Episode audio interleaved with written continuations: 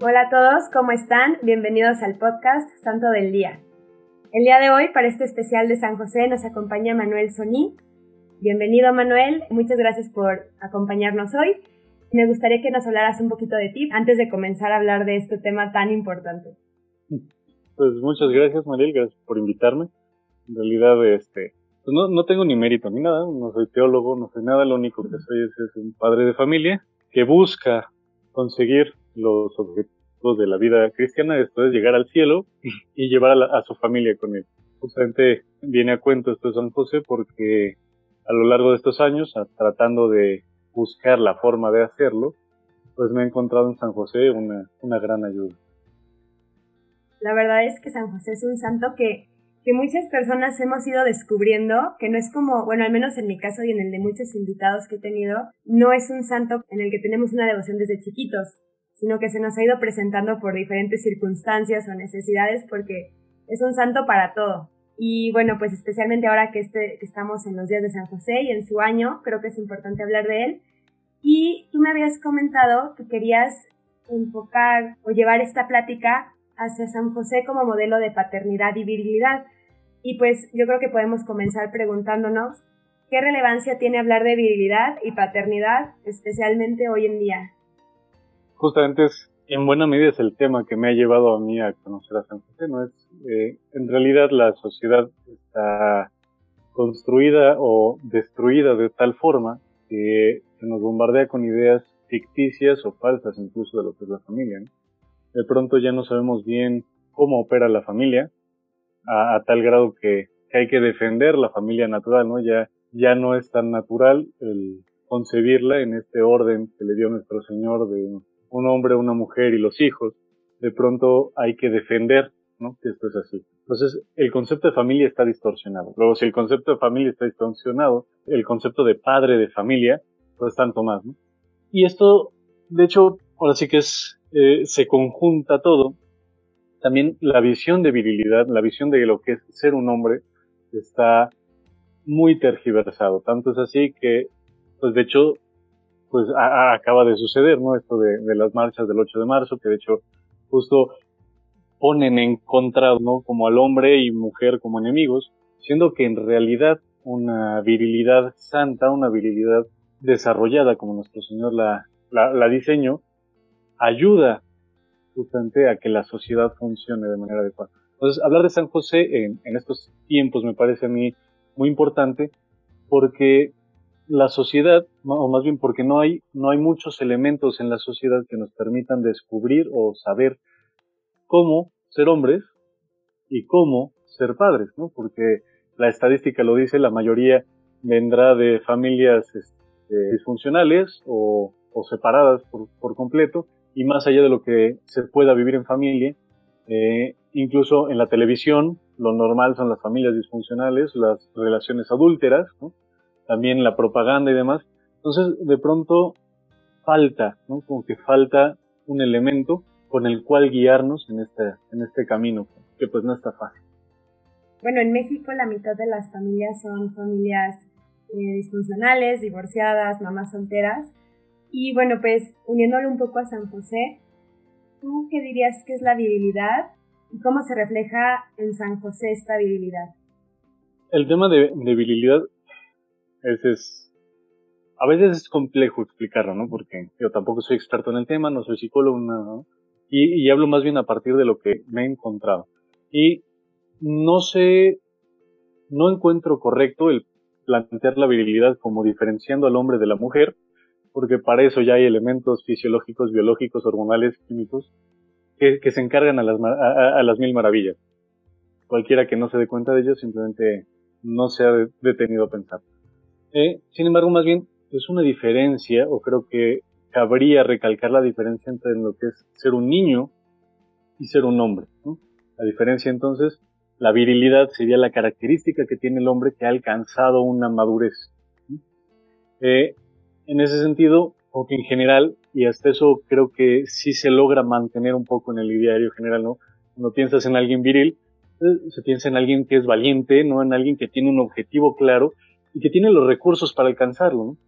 Justamente de, poniéndole esto a una visión cristiana, pues un hombre que es cristianamente tiene el objetivo claro, ¿no? ¿A dónde tiene que llegar al cielo? Que tiene la fortaleza para darse cuenta que se encuentra en un mundo que está sometido al pecado y que entonces cumplir con el objetivo requerirá un esfuerzo continuo y que tiene los recursos. Vaya, no es que los tenga ya de suyo, pero los tiene en potencia en tanto que sabe dónde encontrarlos, ¿no? Entonces el hombre que es eh, el cristiano, el varón cristiano, sabe que va a ir al cielo, sabe que tiene que llegar al cielo, pero también sabe que va a ser una lucha constante. Y entonces busca los medios a través de, obviamente, los sacramentos, que es lo primero, y, ¿por qué no?, a través de los ejemplos de los demás. La figura de San José es relevante porque es, como dicen las letanías de San José, es la luz de los patriarcas. Es decir, en San José se condensan los patriarcas del Antiguo Testamento, no es el último gran patriarca. Entonces, el ejemplo que llegamos a ver de Abraham, de Jacob, se refleja en el cómo San José lleva su vida de, patriarca y sin embargo se le dedican muy pocas líneas en la Biblia. Es todo un tema el cómo con esas pocas líneas logra expresar tan bien lo que es el, este, el ser viril. Entonces, es relevante hablar de San José en cuanto al tema de la virilidad, porque estos patriarcas que comentábamos lo aprendieron de sus padres. Estos patriarcas, ¿no? Jacob lo aprendió de Isaac, Isaac lo aprendió de Abraham, ¿no? y es justamente una, cadena que se ha roto. Entonces a veces nos falta el modelo a seguir porque es una habilidad y se aprende. El ser humano aprende imitando. Imitando. Contrario a lo que algunas teorías modernas de la educación pueden decir, el ser humano aprende imitando. Por eso copiamos, ¿eh? aprendemos a copiar poemas, aprendemos a copiar cosas. Nosotros vemos a nuestros padres hacer imitando. Imitando es como aprendemos. Entonces San José, si es el varón, es, el santo varón, el santo varón que cuida a Nuestra Señora, nos pone este ejemplo. San José tiene claro el objetivo. En el momento en el que se desposa con la Virgen María, ya sabe a qué va. Él va a la santidad. La Biblia misma nos lo dice, ¿no? Es justo, ¿no? Eh, esto quiere decir que San José tenía una clara conciencia de la relación que tenía con Dios, que tiene con Dios, y cómo conseguirla, ¿no? Que requiere esfuerzo, que requiere dedicación, eh, entonces, cumple con esta parte, ¿no? Tiene, tiene el objetivo claro de a dónde va. Luego, pues lo, vamos viendo a lo largo de, los relatos de San José, especialmente el, tema de la duda, ¿no? Justo al momento de que se entera que, Nuestra Señora está embarazada, ¿no? Este, es todo un tema, porque hay quien entiende a decir que la preocupación de San José era por el qué dirán de que estaba encinta y no, cuando en realidad eso es un anacronismo. ¿ah? No tengo yo el grado de estudio para avalarlo ahorita, pero pueden googlear, en Google lo sabe. Este, eh, eh, y ya podría después mandarte digas de, no, no se me ocurrió tener aquí las referencias, ¿no? Pero justamente, eh, hablando en términos de el entorno judío de ese momento, ya el, el desposarse con alguien era el, era era tanto como el matrimonio actual. Simplemente que sucedía que vivían separados porque pues vaya, hay que preparar la casa, hay que preparar el, el dónde van a cohabitar, ¿no? Entonces ya eran marido y mujer, estrictamente hablando, ¿no? Entonces ya era legítimo que, procrearan juntos. Entonces, en realidad, el temor de San José no es tanto el qué dirán por el que se embarazó María, sino la conciencia de que conociendo a María y siendo María una mujer santa, y María habiéndole dicho que es hijo, que, que lo que trae en el vientre es hijo de Dios, este, se da cuenta de la responsabilidad que tiene. De pronto a, San José le cae el 20 de, oh, entonces me toca a mí cuidar al Hijo de Dios, y no es poca cosa. Y eso se, se demuestra en la humildad, ¿no? Con la que se acerca a Dios, y ahí vamos hacia el tema de los recursos, ¿no? El recurso por excelencia que tiene San José es acercarse a Dios a través de la oración. Entonces a través de la oración se acerca y es gracias a este acercamiento en la oración que nuestro Señor le, dice, oye, tranquilo, sí, esto es obra de Dios y te toca a ti hacerlo. ¿Y qué hace San José? Justamente demuestra esa fortaleza, ¿no? En vez de decir, no, pero es que como, y es que yo, y simple mortal, y, luego soy carpintero, y, tal, dice, ¿Ah? guarda silencio, se va a la Virgen a vivir con él y se puede, se puede profundizar, ¿no? O sea, se puede profundizar. Eh, hay, hay, varios escritores, ¿no? Hay, debo decir que peco de conocer a la mayoría de este, angloparlantes, ¿no?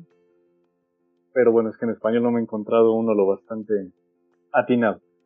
Tal vez me falta buscarle, ¿no?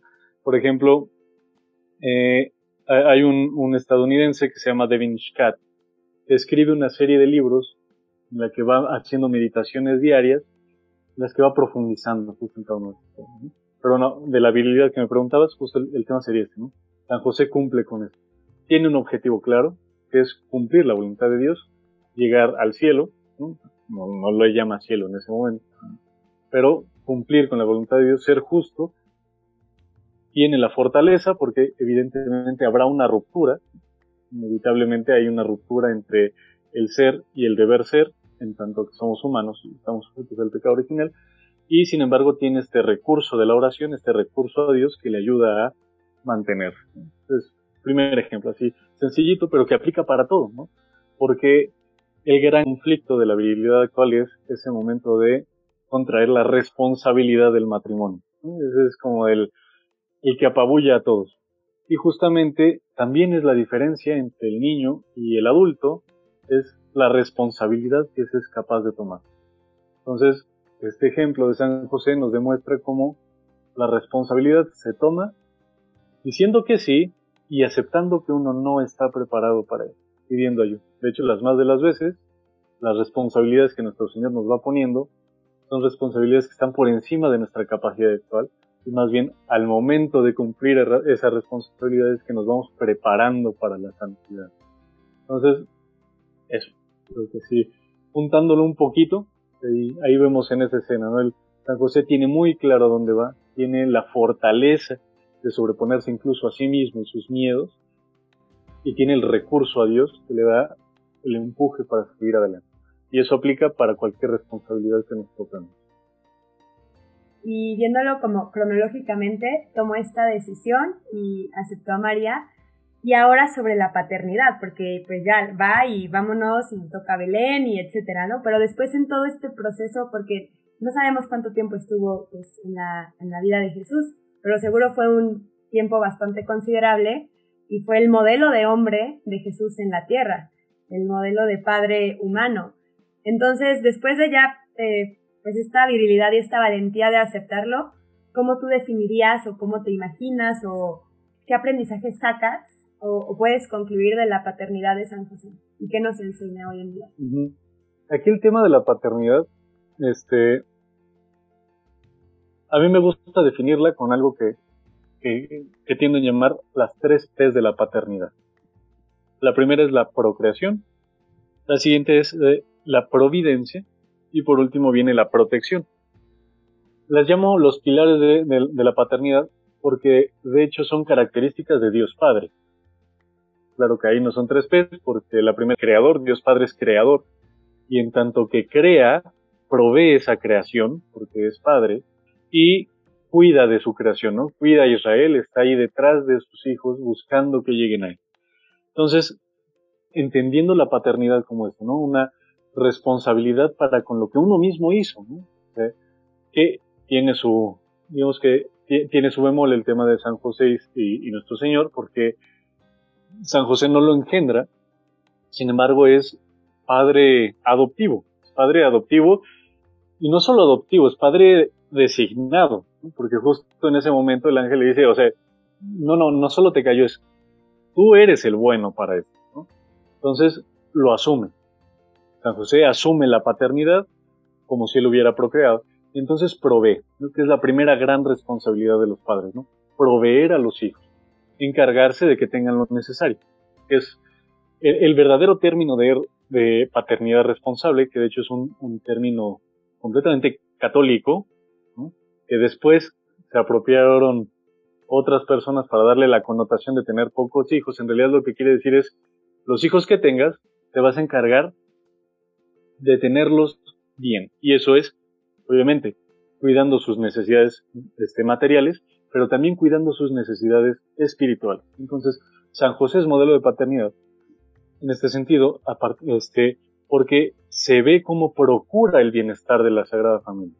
Procura, provee del bienestar. Oye, y si ese bienestar quiere decir levantarte a las N de la madrugada, tomar al niño y a la mujer en brazos y huir a Egipto, pues se hace, ¿no?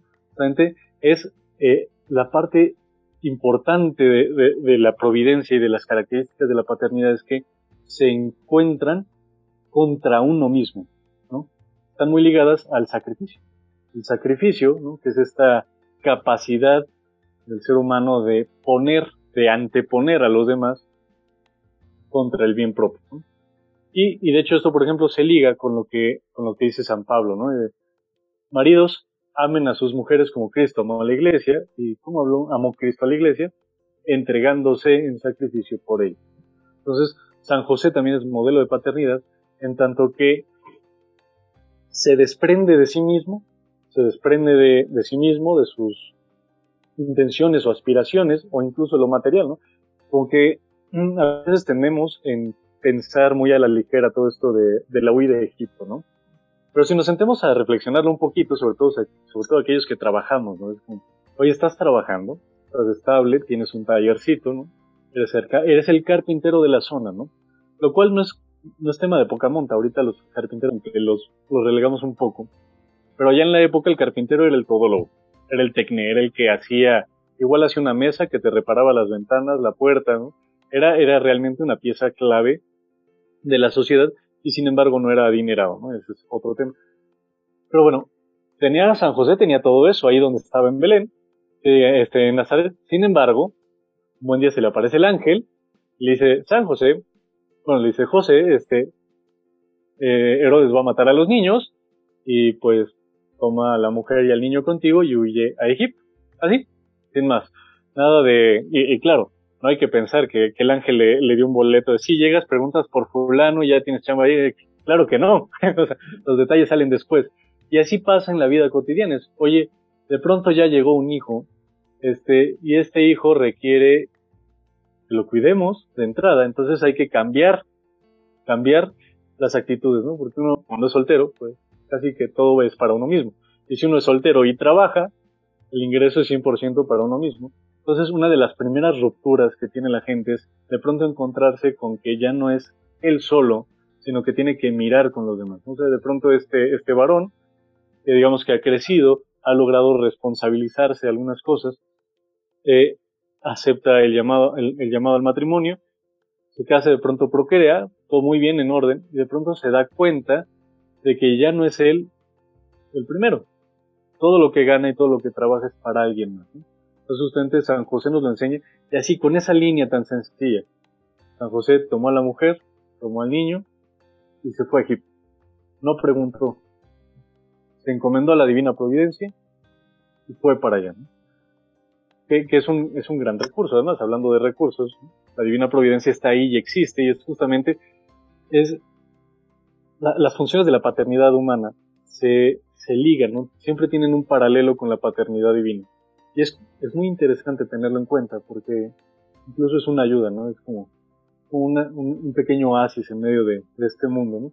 Porque mientras uno está buscando procurar por, por su gente, procurar por sus hijos, por su esposa y demás, siempre cabe el pensar en, bueno, y Dios está procurando proveer por todos nosotros. ¿no? Entonces, esa confianza en, Dios siempre te hace ver hacia adelante con la esperanza de decir, vale, está difícil, no sé cómo le voy a hacer, pero nuestro Señor pondrá los medios. Claro, el hora es labor. Y el tema de la protección. Obviamente nadie quiere que le pase nada a los seres queridos. Tanto menos los padres, ¿no? Los padres de los hijos. Aquí, aquí sí hay una, quizás sí haga un poco una diferencia este hombre y mujer, ¿no? Y el tema es me voy un poquito más hacia lo empírico y es que el hombre es diferente de la mujer, ya lo sabemos, tal. Entre otras cosas, porque es más agresivo, es más, es más bruto en general. Entonces, en realidad, el ser humano, el hombre en sí, está diseñado como una máquina para matar. Hay dos, tres estudios gringos al respecto, ¿no? El, cómo, el cómo cierra los puños, ¿no? La masa ósea que hay en la cara.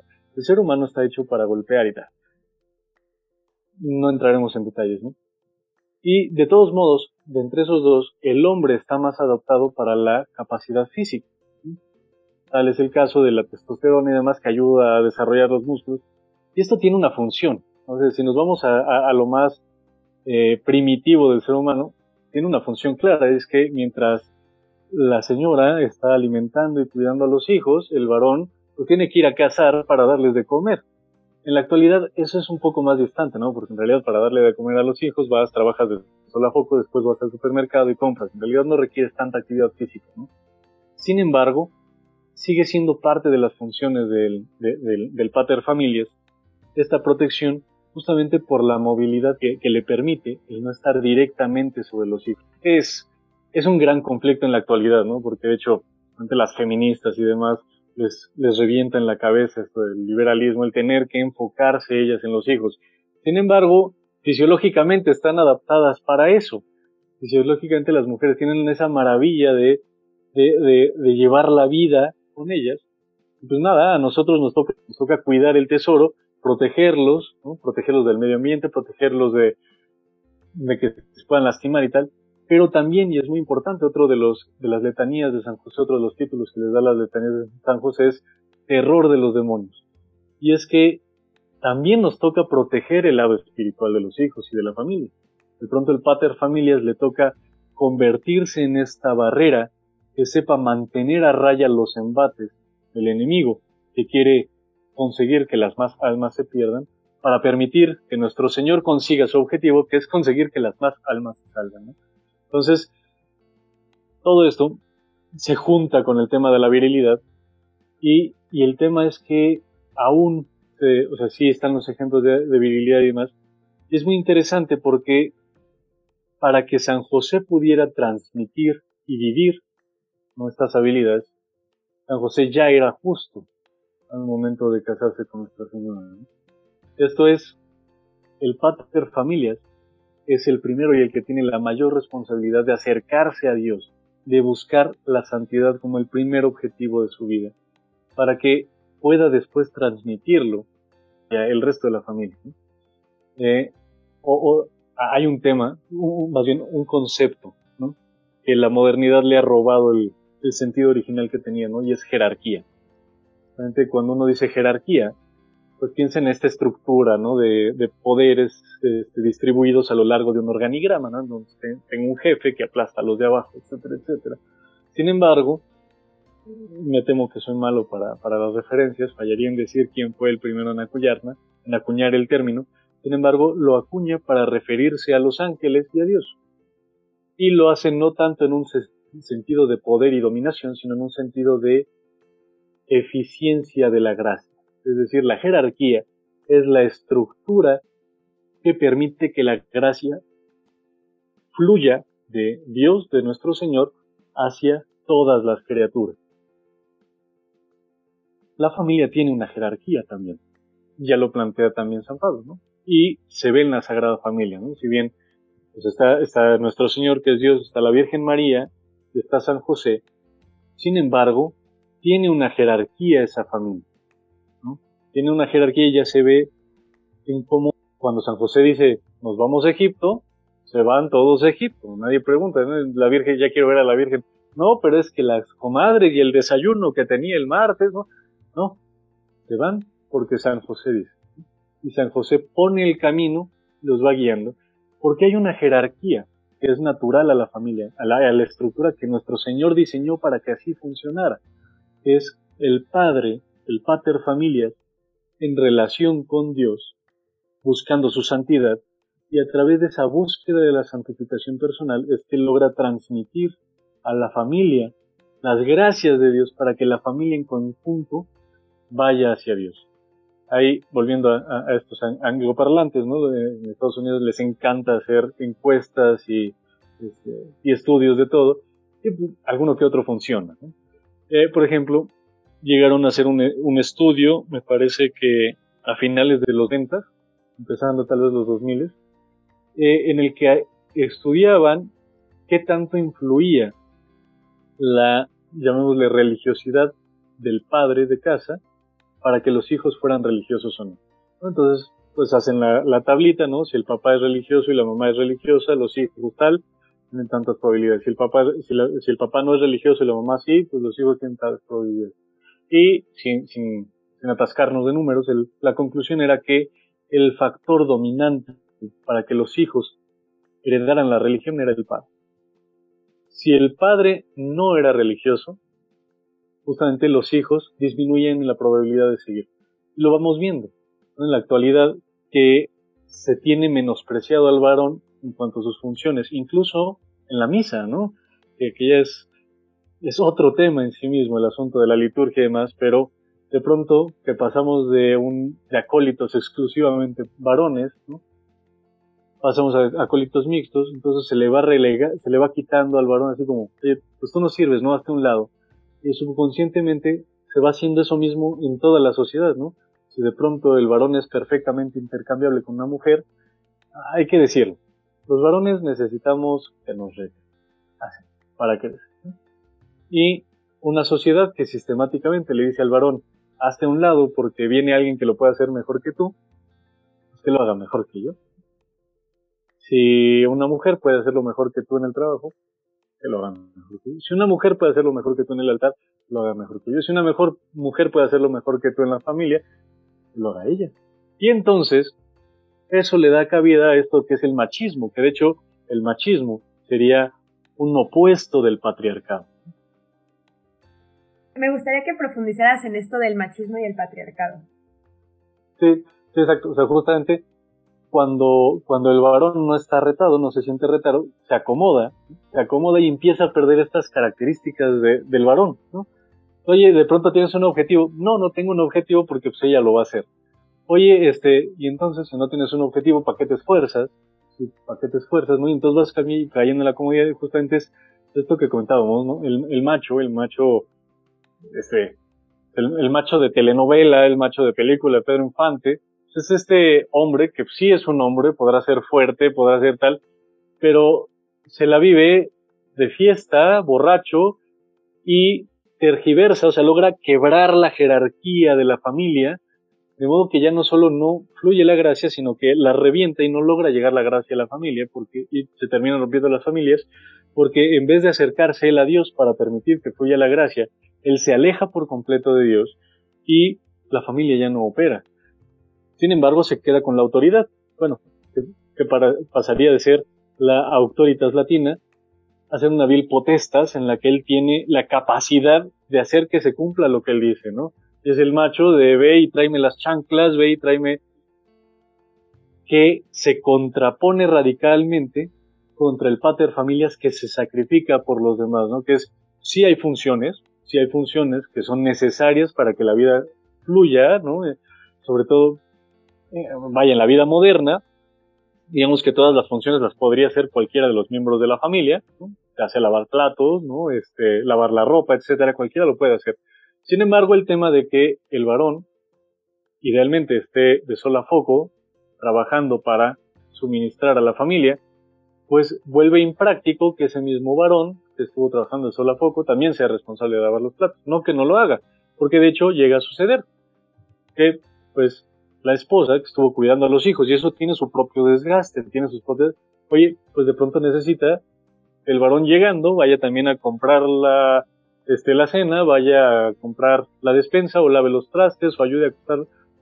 ¿no? estamos hablando de funciones que le pertenezcan a uno u a otro, sino a esta capacidad de sacrificar la comodidad propia, el no hacer nada, ¿no? Del, del, sombrerudo este que nomás quiere que le le traigan las chanclas, que le traigan una cerveza y no moverse del sillón porque está viendo la televisión, ¿verdad? Está viendo su programa. Justamente se está preocupando de él, de su comodidad, de sus placeres. Pierde esta capacidad de, de sobreponerse a sus deseos personales por el bien de los demás, que es la característica principal del vir del hombre. De hecho, como, como corolario, ¿no? La palabra virtud viene del vir latino, que es hombre, y que también es fuerza. Entonces, el virtuoso es aquel que tiene la fuerza, aquel que tiene la capacidad de moverse hacia su objetivo. Justamente, eh, pues no, es, la sociedad actual tergiversa los órdenes y se tergiversan en buena medida por la falta de comprensión y el exceso de información eh, malintencionada para romper a las familias.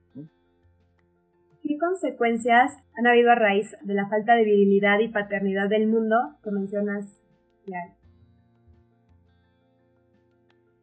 La primera es que existe el machismo. Si el machismo existe es porque no hay hombres de verdad.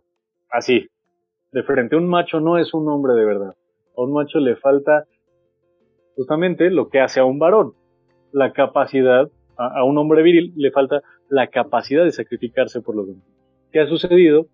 Pues de entrada, somos católicos, entendemos de qué va la gracia, sabemos, sabemos que es necesaria para sobreponernos al pecado original.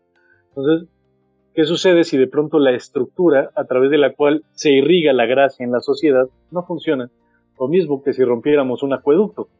No llega agua a la ciudad. La sociedad se ha quebrado en buena medida por falta de esta estructura, por falta de la capacidad de los varones de buscar a Dios para transmitirlo a sus familias. Entonces, tenemos una sociedad que se rompe, se fragmenta y se vuelve un círculo, un círculo vicioso porque de pronto este padre de acá pierde el sentido, deja de buscar a Dios, la familia no recibe a Dios, ¿y qué es lo que ven los hijos? Los hijos ven que el papá no buscó a Dios, entonces Dios no vale la pena, no hay que buscarlo, ¿no?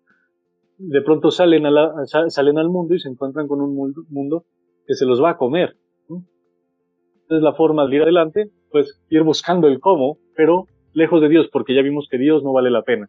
Y entonces se va sistematizando, se va sistematizando, justamente la ruptura familiar que vemos en este momento no es de la noche a la mañana, es una ruptura que viene sembrándose desde los 60, desde más atrás, que ha propiciado, más bien ha desencadenado, llegar al punto en el que de pronto, como diría Chesterton, hay que sacar la espada para defender que el pasto es verde.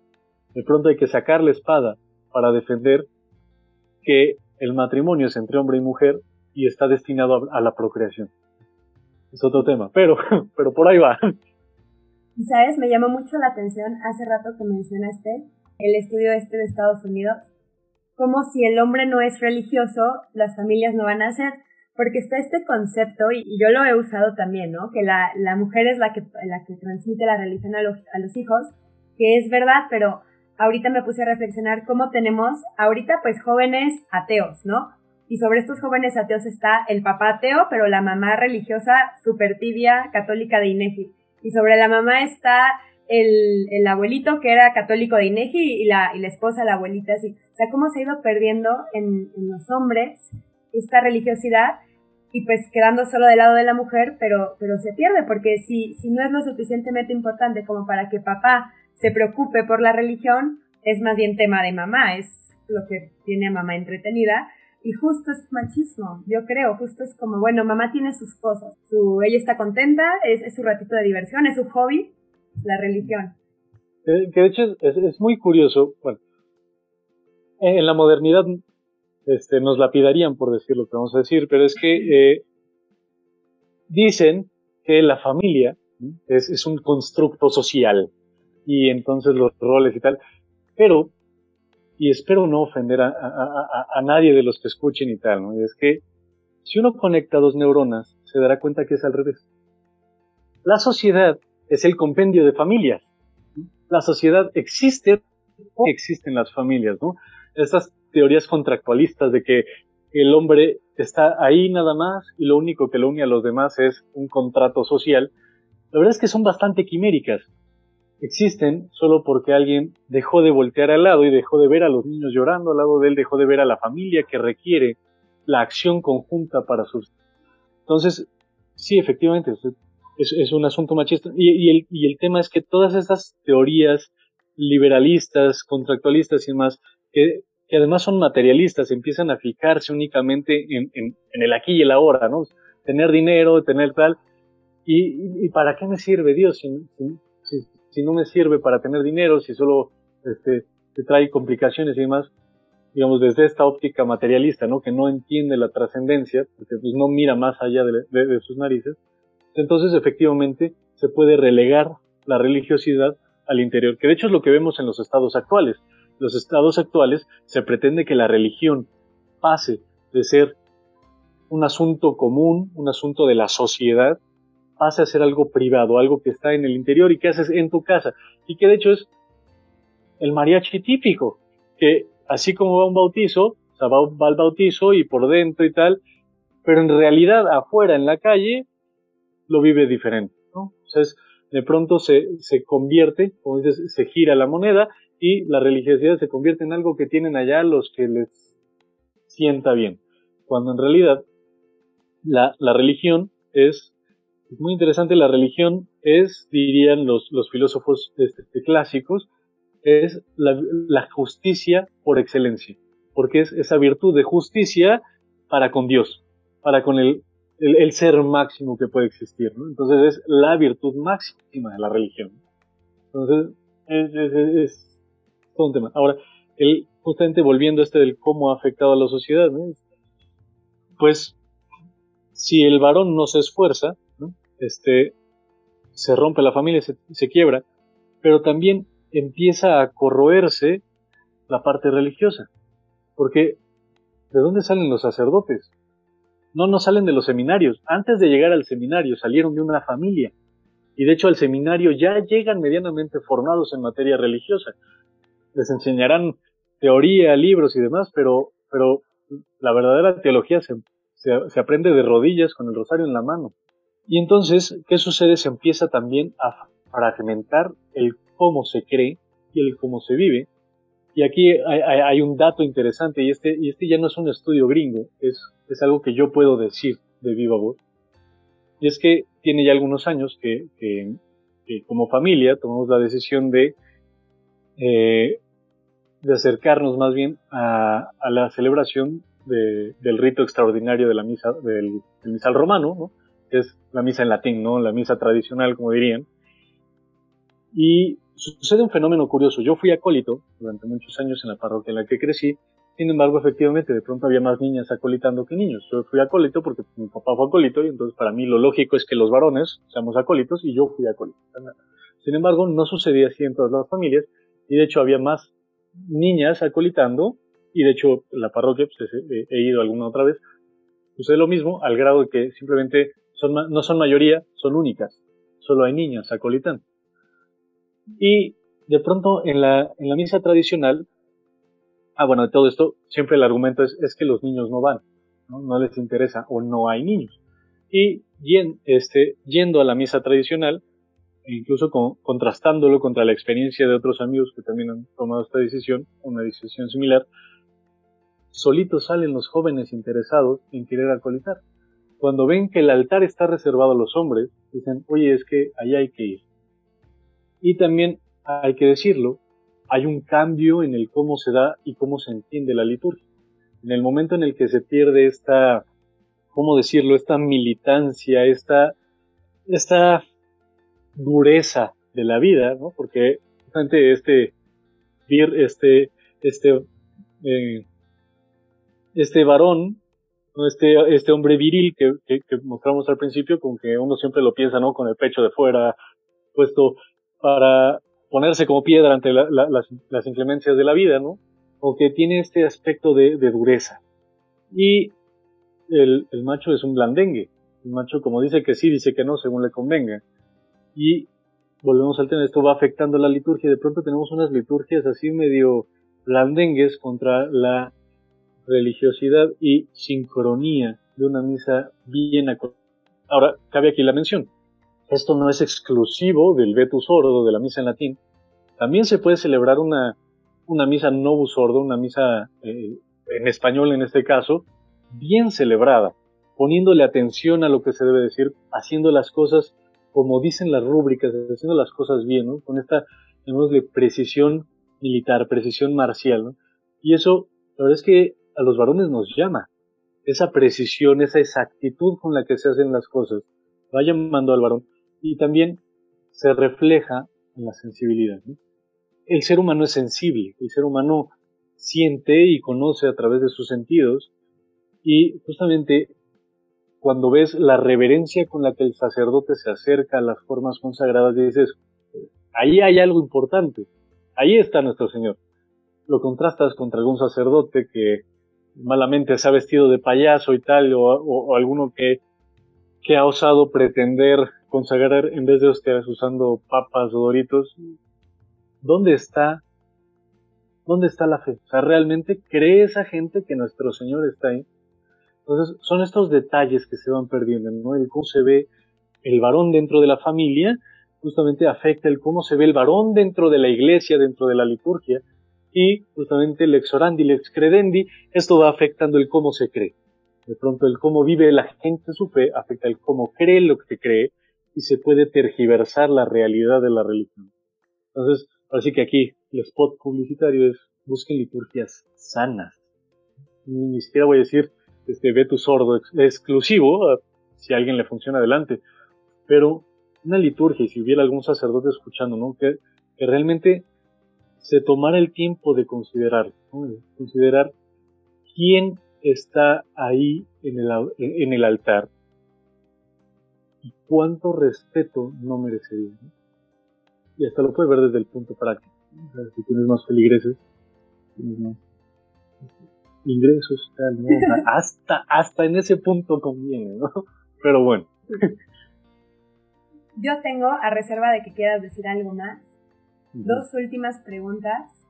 Eh, la primera está un poquito ligada a esto aunque bueno, puede ir más allá de, dentro de la iglesia, pero ¿cómo, o bueno, tal vez no, tal vez para ti no, pero ¿cómo se puede sanar esta sociedad rota? ¿O se podría sanar? ¿O como católico, qué podríamos, como católicos, qué podríamos hacer? Si me preguntas a mí personalmente, la respuesta variará del día, de, la hora en el día o el, o el estado de humor, ¿no? A veces te diré que sí, a veces te diré que no. Pero a ver, como católicos, es, a ver, es todo un tema. Pero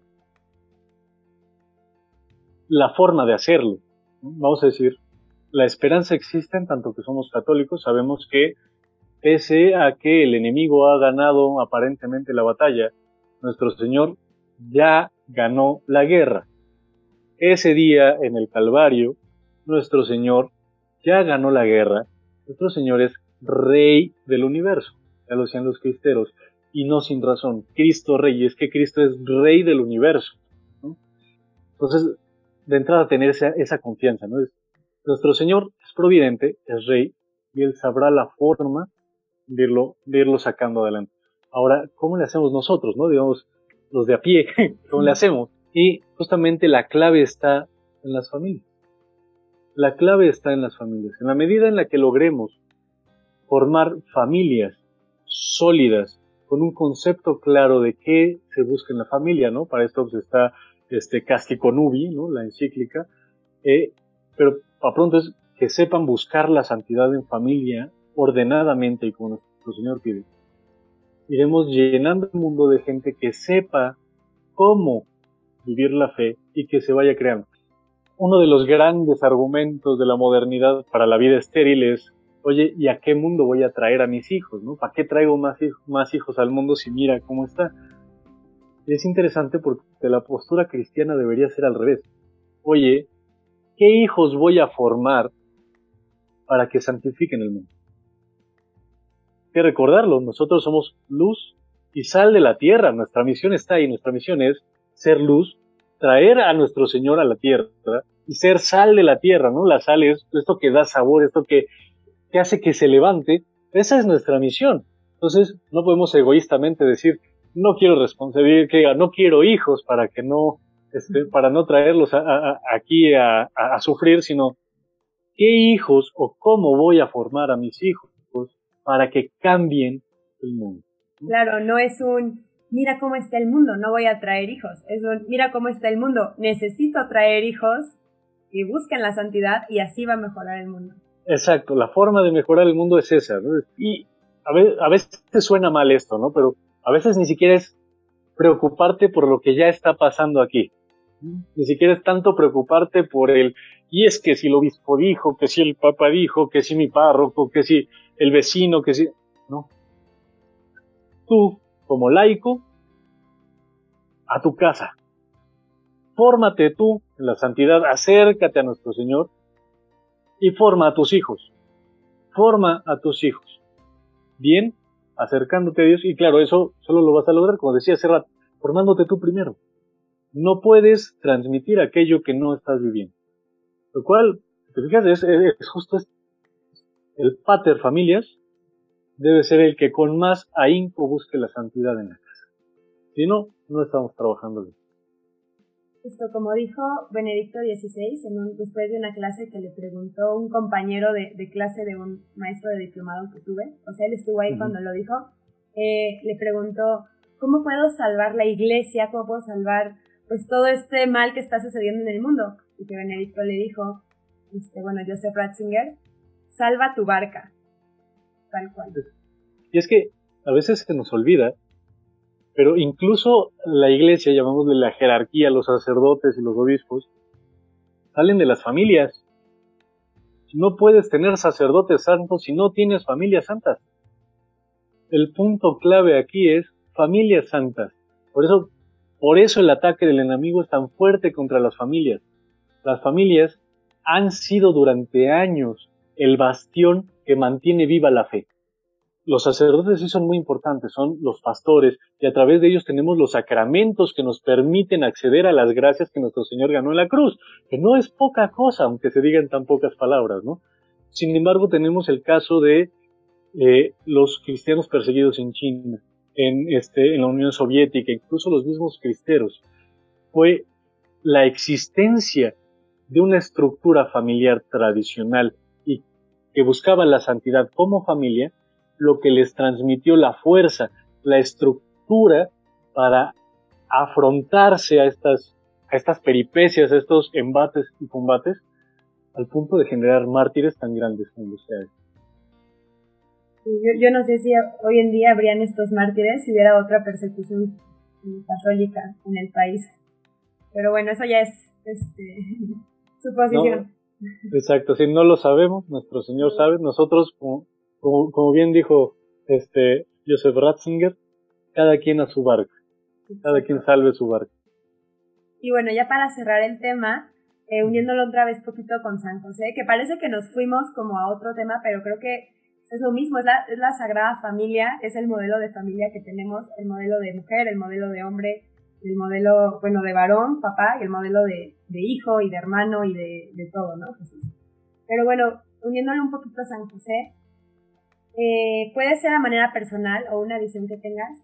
¿Qué ha significado San José en, tu rol de esposo y tu rol de padre? qué puede significar en un rol de esposo y de padre? Aquí hay, que decirlo, ¿no? en realidad fue justamente a través de acercarme a estos distintos libros que me llegué a encontrar sobre San José como modelo de familia, lo que me ha ido acercando. Ciertamente es que, particularmente en nuestro matrimonio, San José ha jugado un rol importante desde el principio, más, más por mi esposa, que, que, digamos que desde antes adquirió la devoción a San José. Pero sí, en el meditar, cosas tan sencillas como poner, sentarte a meditar las letanías de San José, ¿no? ir viendo los títulos que la iglesia le da, ¿no? Este, casto, justo, el protector de la Sagrada Familia, ¿no? Protector de las vírgenes te va dando idea de qué es lo que se espera de ti. Y eh, una vez más, hay, hay libros allá afuera que ahora pensándolo, no, he leído tantos, ¿no? En realidad lo puedo resumir a, dos, ¿no? Uno que se llama 80 días a... ¿Cómo se llama? Se llama Joseph's Way, El Camino de San José. No sé si lo hayan traducido al español ya. Este, son 80 días para mejorarte como padre, como, padre de familia. ¿no? Va haciendo esta reflexión de 80 días, una reflexión por cada día, tomando elementos bíblicos, contrastándolos contra la vida de San José y, y transportándolos a la, a la, vida cotidiana. Hay otro libro más reciente, hay también de otro angloparlante, él se llama este Kennedy Hall, él es canadiense, si no falla la memoria, y el libro tiene un año de haber salido, poco, poco más o menos, y se llama Terror of Demons, así, terror de los demonios. Lo que hace justamente Kenny dijo en, eh, eh, en una forma muy sencilla es ir revisando algunos de los títulos que la iglesia le da a San José, hacer una pequeña descripción casi este, igual, mezclada, ¿no? Por un poco de teología y otro poco de experiencia personal. Al final del día, uno al, al querer acercarse, uno como padre de familia, al querer acercarse a Dios, al buscar la santidad, termina acercándose a San José y dándose cuenta que lo que San José vivió fueron los mismos conflictos que uno está viviendo, ¿no? La dificultad para encontrar, este, para tu familia, ¿no? la, la dificultad de tener que mover a tu familia por cuestiones de lo que quieras y mandas, ¿no? Puede ser una agresión física, puede ser una agresión también intelectual o espiritual, la, la necesidad de estar ahí para tu familia y de sacrificar la persona propia por el bien de la, de, la familia. Entonces, realmente costaría o me costaría trabajo así como que poner un punto en particular, más bien como que ha sido un todo el, caminar hacia la santidad, el buscar cómo entender el rol de pater familias que tengo que llevar a cabo. Al, ir buscando cómo he encontrado en, la meditación de estas tres o cuatro líneas que en la Biblia de San José y los títulos, he encontrado luz y ayuda, aunado obviamente pues, a las oraciones, las oraciones de intercesión, ¿no? novenas y tal, y la divina providencia. Saber que así como uno es padre y tiene estas características, Dios también es padre, y Dios te va a ir guiando, ¿no? Y, hay, hay veces que, el mismo Dios te, obviamente, no con tanta gloria como San José, ¿no? Pero a veces te dice, oye, ¿ya viste este, esta frase que dice ahí en la Biblia? lo que necesitaba para salir adelante. Pues la verdad es muy interesante todas estas perspectivas que mencionaste de San José. Eh, me gustó mucho unirlo tanto al tema de la familia, porque lo pensamos bueno, yo lo tenía muy olvidado a San José, pero definitivamente creo que después de María es una devoción que, tiene que ser sí o sí para los católicos. Y pues te agradezco mucho pues, tu tiempo, lo que compartiste con nosotros, tus, experiencias, tu conocimiento. Muchas gracias, Manuel. No, no, de qué, gracias a ti, Mariel, y espero, espero no aburrir de más, no haber aburrido de más a, los escuchas. Este, no, ha sido un gusto. Gracias, igualmente pues le pedimos a San José que pida a Dios por todas las familias del mundo que tanto lo necesitamos, que interceda, que nos dé, que les dé a los hombres sabiduría y pues a todos nosotros fortaleza para esta batalla espiritual que vivimos todos los días. San José ruega por nosotros. Nosotros.